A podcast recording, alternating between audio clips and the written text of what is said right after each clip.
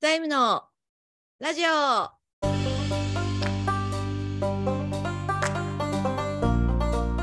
この番組は株式会社稲田財務の広報活動として2022年6月に始まった財務系ポッドキャストです。株式会社稲田財務代表の稲田博志、メンバーの本田圭司、稲田直子の3名で、中小企業の財務経営について、時に真面目に面白おかしく独自の視点でお伝えしていきます。で、お願いします。お願いしまお願おいします。願いします。なんかあの、そういえばこの間の、ハノイの中山くんの件なんだけども、はいはい。あれから彼また、もうんまたなんか広島に来てたらしくて、うーん。うん、もうほ、いや、本当にいよいよ広島進出を考えてて、え、広島何ですか広島進進出えうん。すごいやっぱ、若いからスピード感もあるよね。モバイルオーダー、いろんなところでできるようになってほしい。もう1店舗入ったって言ってたよ。お広島おで1号店ができたっつって。 うん。ー、行かないとおめでとうっつって、花持っていかない。いらないっし ょ。アナアナログ。アナロ グで。花送ってもいらないよね。いらないですね。ねなんかあれもなんか日本の独特だよね。オープンした時のあの花って。すごい。本当ですよね。うん。なんかこの前、お客さんが店舗オープンしてって言ってしたって言って、うん。もう花だらけになってて、うん。なんかランもしばらく枯れないじゃないですか。あ寒いから。 そう。うん。もうしばらく室内もランだらけで、うん。全然こう歩く場所がないぐらいになってました。逆えにー仕事やりにくいんじゃないかっていうぐらいになってましたけどね。飲食いや、違います。えっと、建築関係です。うん塗装とか。なんかさ、飲食店がオープンしたお客さんに対してどう、何がいいんですかねって言ったら、はいビールがいいんだって、結構。ああ、その、た、たるというか、そうそう、タルタル。ああ、へえ、あ、そういうの、あ、遅れるんですね。酒屋さん教えてもらえる。あ、なるほど、なるほで、ど。酒屋さんの請求がはい、送った、あの、だから、お花代のところに来るっていう感じ。お花代をとして来る。でもなんかあれってこう、店先に名前とともに置いてあるのがいいんじゃないんですか花と、花と誰々様みたいなのが、まあそうだよね。樽が並んでてそこに置いてあるのもちょっと面白いかもしれないですね。 でもさ、その樽ってさ、はっきはっきり言ってさ、めっちゃグレーだよね。え、どういうことですかグレだー。って、だってそれお店で使うわけでしょ。ああ、で、だけどさか、にし仕入 れゼロ仕じゃん入れゼロになる。 そうそうそうそう確そかうに。利益だけ。でだからまあでもまあオープンの何 オーおプン祝儀のみたいなもんでしょ。そうそう祝儀じゃない祝儀祝儀はそうだね。うんうん利用してあげるのがじゃあいいんですか ね。うんそうだね。わかんない。なんか違利い、そ用んな感じがしますね。利用するって言ってもさ、1万2万利用するの結構大変じゃないまあ確かに。うんまあ、ものによりますけど、うん。確かに。そうそう。だからまあそういう、なんか何の話してたっけ まあ、まあいいか。 あ、で、ちょっと今日話をしようと思ったのが、はいあのーあるセミナーに行って、まあ、受講して、あ、なるほどなと思って、えでも僕らもやっぱそういう現場に当たってるよねって思ったら、あのー会計の間違い、いや、会計の間違いじゃなくて、会計のやり方でうん、ちょっとお客さんの、あの、なんだろう、利益が出てると思ったのに、気がついたら、決算閉めたら赤字だったみたいなケースの話をされてて、うんうんうんまあそんな話で、あの、現金主義と発生主義っていううん。話なんだけど、まあ、なおちゃんは聞いたことは分かってると思うけど、てか、てか、いや、今までやってた会計で現金主義なんかないでしょ。まあ、基本的には。うん。お小遣い中は。お小遣い帳確かにね。使う前からさ、あ、つあそうか、お小遣い帳は賭けなんかないもんね。うん。うん。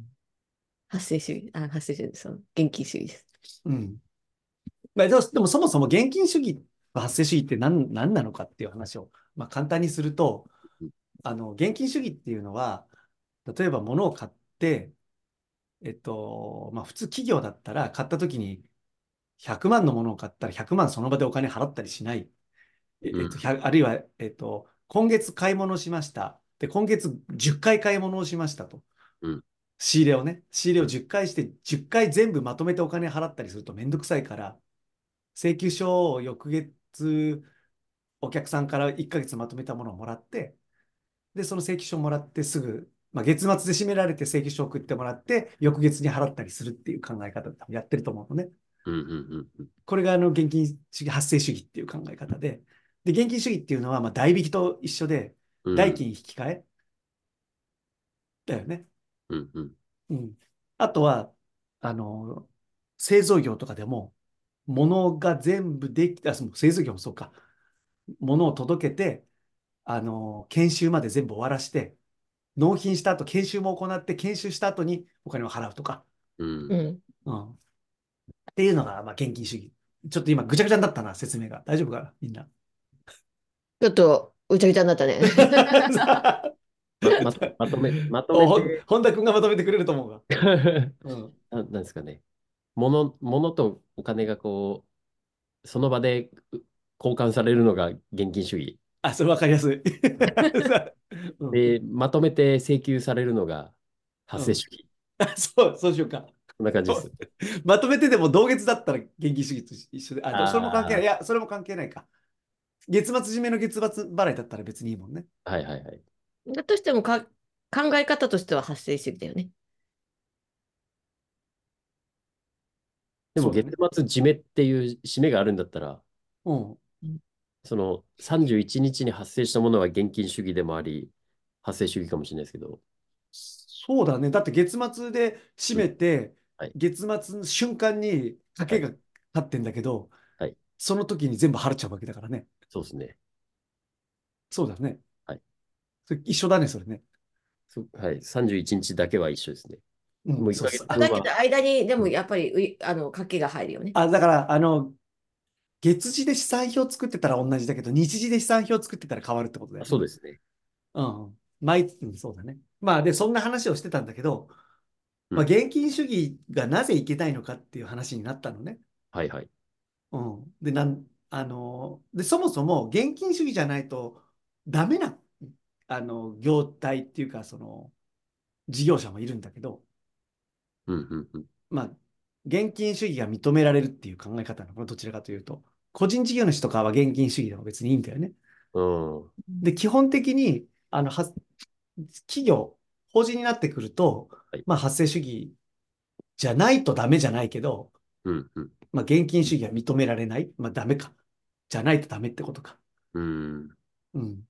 っていうふうにね、まあ、一応ルールになってんだけど、ただ、えっと、き、個人事業主が現金主義が認められてるから、個人事業主のまま法人なりして、現金主義のままやってる会社って結構あるのね。ううんうん。んうんううんん。うん。だって、楽じゃないそっちの方が。まあ、一番わかりやすいですよね。うん。損益、損益イコールキャッシュみたいな。はい。うん。うん。まあだけど、あのー税務上は、えっと、それをやってしまうと、あのーまあ、NG なので、うんうん。で、この、例えばお金をまだもらってないけど、これって売り上げ立ってるよねって言って税務調査で引っかかったりするケースってやっぱあるんだよね。お金もらってないけど売り上げ立ってるよね。うん。あー例えば、建設業とかだと、はいはい。もうこれ、ここまでの、えっと、仕事をしてもらった外注費っていうのは払ってるから、うん現金主義で入れてます。はいはい。で、それに対する、じゃあ、例えば3ヶ月の仕事なんだけど、この、この払ってるお金っていうのは2ヶ月分はもうやってるよねと。うんうんだけど、まだ会社としてはお金もらってないから、計上してないわけじゃん。うん。はいはいはい。だけど、この2ヶ月分は発生主義だったら計上させなきゃダメだよねと。うんうんうんううんん。っていうルールのもとで、やっぱりそこでやらないと税務調査って引っかかっちゃうから、。うーん。だそからこそをう知いらう、ないんじゃないそこは知ってる、そこは必ず税理士は現金主義でやってても、うんちゃんとやってこないと、だって税務調査の時に、いや、税理士がそれポカしましたってわけにいかないうからさんうんうん。だからだからそういうそこ話はあるけど、でもめんどくせえやってことになっちゃう。毎月はめんどくせえ、現金主義でやって、かい、あの、決算の時だけちゃんと直してるっていうケースってやっぱあるのね。ああ、最後に、帳尻合わせ。うん。帳尻合わせっていうか、た、最後だけ正しくするみたいな。うん。え、税務署ってうん税金取りたいから言ってくるじゃないですか。うんまあまあ、うんまあまあ、なんうんうん方向的には。うん。あれ、今のってうん。発生させ、えっと、現金主義だと、うん。そうか。ぎえっと、発生主義だとその2割分に対して、うん。まあ、売上と原価がちゃんと計算した上で、うん。税分もあるから、納税しなきゃいけないってことですかまあ、利益が出てるってことで。利益は、はいはいはい。うん、売り上げがあるから利益が出てるってこと利益が出うなん。るほど、なるほど。確だかけに。ど、そのままほっといて、まだここは現金もらってないから、請求ももらってないと。はいはいはい。だけど、本来だったらこれって、まあ、棚卸しさんじゃないけど、うーん。未成工事みたいなは話でちゃんとい入れとかないとダメだよね。えっ、と、バランスシートに載せとかないとダメな項目だから、はいはいはい。この分っていうのは、あのなんだろう、その利益を戻すというか、こういう考えでやっとかなきゃダメよね。うーん。うん。なるほど。イメージはつつきました。げ原価がね、だからその、えっと、なんだ、払ってるけど、払って在あの外注費も。はいうん外注費も人件費も払ってるけど、あ原、原価だけ払っているから、うん。要は、で、材料費は材料費でし、材料として仕入れをしてるわけじゃうんうんうんん。で、製造経費は製造経費で、それも経費に乗せ、乗ってない、乗って、ん乗ってないか。で、売まあり上げも払立っってないか。たから、あ、だから、あれじゃないですか。経費の分だけ増えて、売り上げは後でにしてるから、そうそうそうそうそう。だからその歪みをこう直さなきゃダメだよ。はいはいはい。うんっていうところが、やっぱりすごい、やっぱり、この間、税理士と話してたらして、建設業ってそこすごい指摘されるんだって。うーん。だから当然、税理士はそこ直します。はいはい。だけど、会社を経営してる経営者っていうのは、決算終わるまで全然わからんわかりませんみたいうな。んうんうんうん。で、終わってみたら、今まで利益がずっと出てると思ってた。だからこれだけの、あの利益が出るから、これだけの、なんだろう。まあ、例えば決算書を出しましょうとか、うん今期すごい頑張ったよねってなうん言って、頑張った頑張ったってやって、じゃあ、例えば12月が決算だったら12月締め、締める前に、12月にじゃあ決算出しましょうと。で、出しました。3割ぐらい。うんうん。終わってみたら赤字でした、みたいな。2月で決算閉めたら、あ れれみたいな。っていう、なんかあった、なんかそんな話を聞いてて、はいあはい。確かにそれ、なんかありそうだなと思って。うーん。怖いよね。ですね。うん。怖い。そうですね。怖いけど、うん。やっぱお客さんでも足が長いところとか、あ、お金のまで、お金が入ってくるまでのね。はい。うん。そう、え、でも今の話で言うと、毎月そのかかってるうん費用は計上しているわけですよね。そうそうそう。あの商品、製品作るのに。ひ製品作る費用っていうか、し支払い支払い、外注費だったり、えっうと、ん製造経費。で、それえは現現金主義でね。はい。でう、んえっと、立ってないのは売上。うん。つまり売上ってお金が入ってくるところですよね。うん。現金主義で言うと。うん。そうすると、なんで最後に赤字になっちゃうんですかむしろ最後にお金が入ってきて、赤字から黒字に転じるようなイメージあるけど。えっと、払ってないけど、例えばじゃあ、外注費の生産が12月で締めたら1月でしょうん。で、本来だったら、1月にげ現金を払うから、1月の計上でしょその会社、現金主義でやってるから。うん。だけど、うん現金主義じゃダメだから、12月にもうは請求、その仕事をしてるわけだから、うん。入れなきゃなんないじゃん。うんうんうん。だから、これは、まず、経費用になるよね。うん。で、売り、で、それが、まあ、そのズレが、まあそうそう、だ、だからどうなるかわからない。たまたま、じゃあ利益が逆にすごく出てる可能性もあるし、うん。あるいは逆に気がついたら大赤字だったみたいな可能性が、締めてみるまでわからないっていううん話。売上が立つタイミングと、あの、その費用を支払うタイミングのズレがおわうん終わるとこまで行かないとわからないから、どっちに転ぶかわからないっそうそうそうそう。てことで、ですよね。すでさっきだのかケーらス必でずしもこう赤字に転じるってわけじゃないですよね。ないで逆に、あの、大黒字になっちゃうケースもあると。うんうんうんうん。まあ、別にそれはいいんだけど、うん嬉しいことなんだけうど。ん。うんそうそう。ちょっと難しいけど、まあ、まあうんや、会社経営してる人なら多分わかると思うんだよね。こういう話って。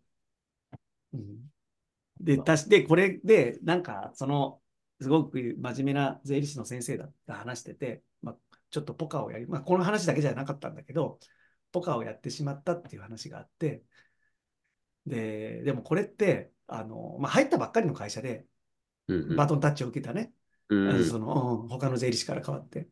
だけどやっぱり1周ぐらいしないと、要するに1年分ぐらいその会社に関わらないと、わからない部分っていっぱいいっぱいあって、うんあ、何、こ、こういう形状の仕方してたのとか、うん。うん、こういう、なんかそういうのは、やっぱまあ毎回毎回その会社の経理をやってる、見てるわけじゃないから、その税理士がね。はいはい。うん。まあ、税理士という人たちがでもいいけど、うん、だからまあ、これはなんか、なんだろう、イレギュラーじゃないけど、うん、っていうのはやっぱあるな。うちらもなんかそうじゃん。本田君なんか、いや、一そ緒うに。ねうん。いや、見てると結構、そう、だって、ちょっと話戻るんですけど、うんうん。なんかそういう税理士さんとかって、お客さんと、うん。こう、顧問契約して、うん。こう月次やるとかっていう時って、うん。なんかす、すり合わせはしないもんなんですかね。えっと、はい多分そのお互いの時間もないんじゃないかな。どうなんだろう。うんある程度はやってると思うよ。はいはいはい。どういう。で、でもね、多分ね、チェックリストとかな、な、なさそうだよね。ああ、はあの、多分作ればいいと思うね、マニュアルで。いはい。えっと、で、それ、う売ってたら多分僕も10万ぐらいで買うと思うよ。もし自分が税理士になったばっかりで、そうですよね。ここを気をつけろみたいなチェック項目があったら、だってなんかまずそれやるよね。そうですよね。うんなんか現金主義、発生主義、やっちゃいけないよっていう、発生、現金主義でやってないかって、なんかこう、第一項目ぐらいにも来そうな気もするんですけど、違うんですね。うんえーまあ、いや、あるいは分かってるけど、ポカしちゃう。あるいは分かってるけど、そんなはずはねえだろうとか、ああ、まあ、まさかみたいうんうん。な、あるかもしれないね。でもだ分ってかってるけど、なんか急にそのタイミングを直すの難しいんじゃないですか。あ、それもあると思う。基中で直すのってめんどく、ものすごいめんどくさいから、期末でな、期末で直し合いやぐらいじゃないああ、そうですね。とか、あれですかね。やっぱり今までずっとそれ、現金主義でやってて、うん。で、あ、会計上の話だけだから別に、税務、税務上の話あ。税務上の、そっかうんうん。会や計はり別。方をかやり方を変えるというよりも、うん税理士さんがそのデータをもらって、う、うまく調理すれば別に現金主義も発生主義も関係ないですもんね。うまく調理するのは、多分でもうまく調理するのははい、税理士じゃなくて会社の経理だと思う。ああ、まあそうですね。で、税理士はできないと思う。確かに現場にいないから。うんうん、うんうんでも会社の経理にそれをさせるのってすげえ大変じゃないそうですね。今までやっててやり方がちょっと変わるってことですもんねすごいそれ混こそ乱するわ。それこそさ、経理の女性スタ、スタッフが、まあ、女性じゃない、男性でも女性でもいいんだけど、何人もいてさ、はいで、みんなでこうきっちり月次を締めて、で、うんうん得意先にもこういうふうにしてくださいってやって、うんで、このタイミングで正規書送ってくれって言っても、やっぱり外注さんが正規書送ってこないとか、そうですね。いろんな問題が出てくるから、いやー、ね、なんか大手と取引してたらそれは変えらんないんですとかっていろいろありますもんね。そうそうそうそう。いやー確かに。で、大手と取引してると、うちなんかもそうなんだけどさ、まだ終わってもないけどさ、はいあの会社が占めるから、今後のこの先のこういう費用ってど、ここの形状で合ってますかとか来るからね。うーん。すごいよね。いや、まだもらってないし、はいお金もこれからどうなるかわからないって、で、今月末お客さんとのやり取りで、うん例えばこれだけの交通費が発生する予定ですうんうってんいうのを先に出してくださいって言うからね。 うーんそうもうだから本当き、大手はきっちりやってる。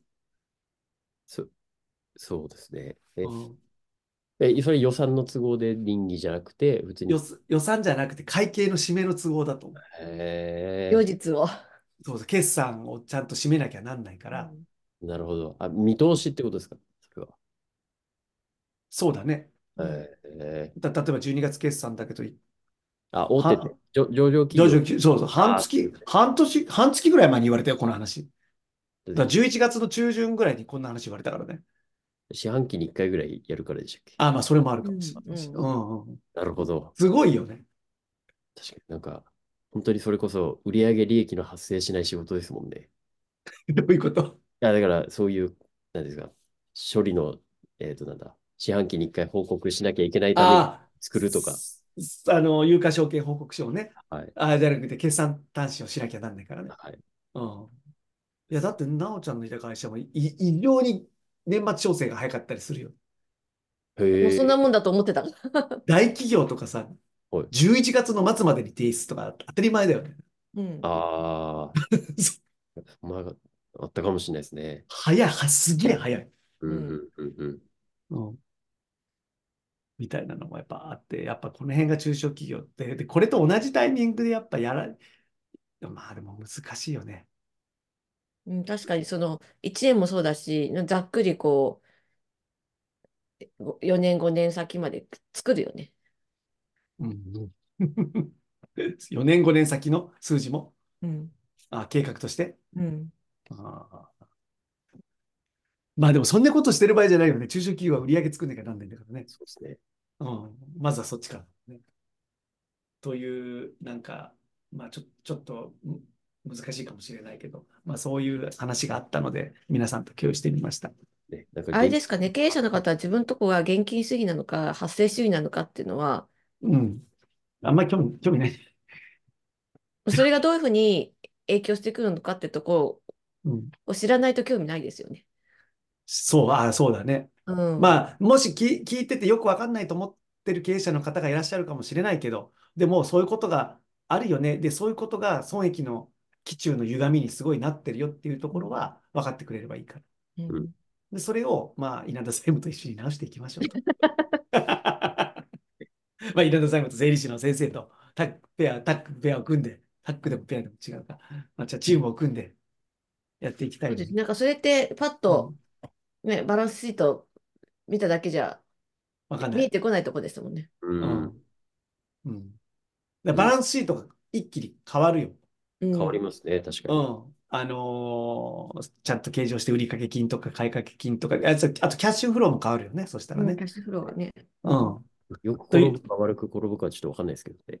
だからその会社の上、何ですか、流れで言うと、上の方に、何ですか、元請けにいるのか、うん。下請けにいるのかでもだいぶ変わりそ変うわりますよね。そうだね。下請けでやってるとそんなに変わああ、そうだね。まあ、お金が遠いとは絶対やった方がいいよ。そうですね、そうですね。うん。うん。で飲食店とかサービス業っていうのはそんなに影響ないと思うーん、確かに確かに。う。うん。そうですね。という、まあ、そんな話でした。はい。はい。ぜあひりごがと相うござい談くだますさいということで。ああ、そうだね。ぜひご相談く ださい。はい。お願いします。はい。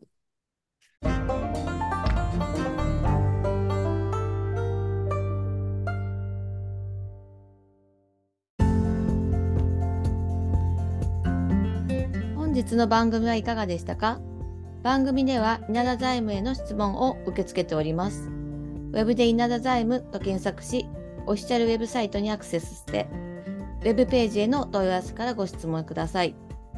また、無料メルマガも配信中ですので、ぜひこの機会にご登録ください。